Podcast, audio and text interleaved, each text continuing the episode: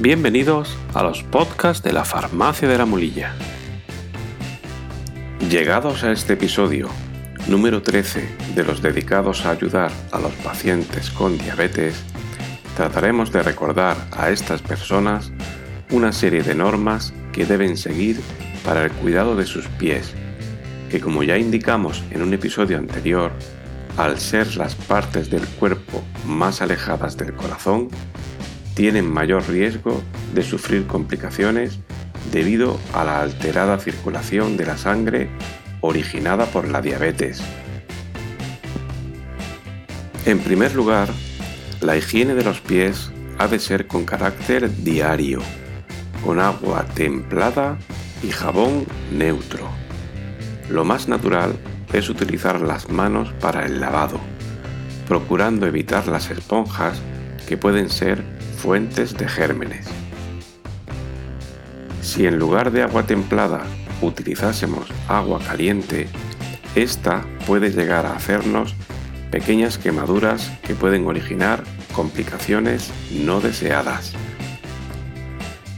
Tras la higiene diaria, debemos secar muy bien todo el pie y los dedos, haciendo especial hincapié en los espacios que quedan entre los mismos. Así ayudaremos a evitar, entre otras cosas, infecciones por hongos. Después del secado, es muy recomendable aplicar alguna crema hidratante que mantenga la piel de nuestros pies en perfecto estado para evitar que se debilite y pueda ser vulnerable. A la hora de controlar la longitud de las uñas, lo mejor es utilizar de manera frecuente una lima. Esto se recomienda porque si las cortamos con algún utensilio, corremos el riesgo de hacer alguna herida, que normalmente en el paciente diabético tardará más en cicatrizar y que además puede infectarse o generar alguna otra complicación. En el caso de tener durezas, es aconsejable acudir a un profesional de la podología, que sabrá cómo eliminarlas de forma lo más segura y cómoda posible. Debemos advertir siempre que somos diabéticos, para que este profesional extreme sus medidas terapéuticas. Si la dureza es leve, solo se recomienda el uso en casa de piedra pómez de forma suave, habiendo humedecido la zona previamente para que esté más blanda. No está recomendado el uso de callicidas, pues suelen contener agentes corrosivos que aunque eliminan la dureza, pueden ocasionar pequeñas quemaduras o lesiones en partes aledañas a la dureza. Y ya hemos comentado que esto solo puede traer quebraderos de cabeza al paciente.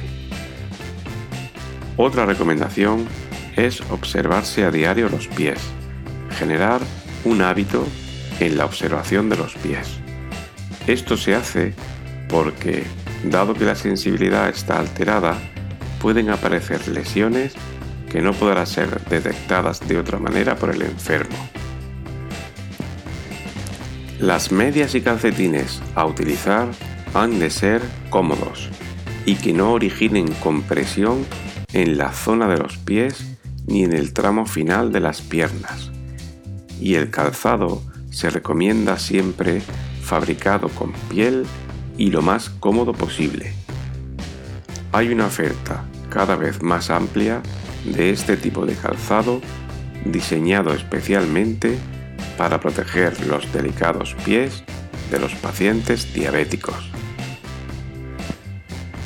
En resumen, el paciente diabético debe concienciarse que sus pies son una parte frágil de su cuerpo y que si desea mantenerlos sanos y funcionales, debe implicarse de forma activa en su cuidado, observando las recomendaciones que se han expuesto en este episodio, que son lavado diario con agua templada, secar muy bien los pies después de la higiene uso de crema hidratante, limar las uñas, acudir al podólogo para las durezas, utilizar piedra pómez en la piel humedecida para durezas leves, no usar callicidas, observar a diario sus pies, utilizar medias y calcetines sin compresión y calzar zapatos de piel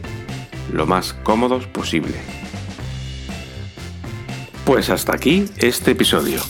Si les ha gustado, hagan clic en me gusta y si lo desean, pueden suscribirse para estar informados cuando emitamos nuevos contenidos. Los podcasts de la Farmacia de la Mulilla están disponibles en iVoox, iTunes y Spotify. Farmacia de la Mulilla, en un lugar de la Mancha, tu espacio de salud.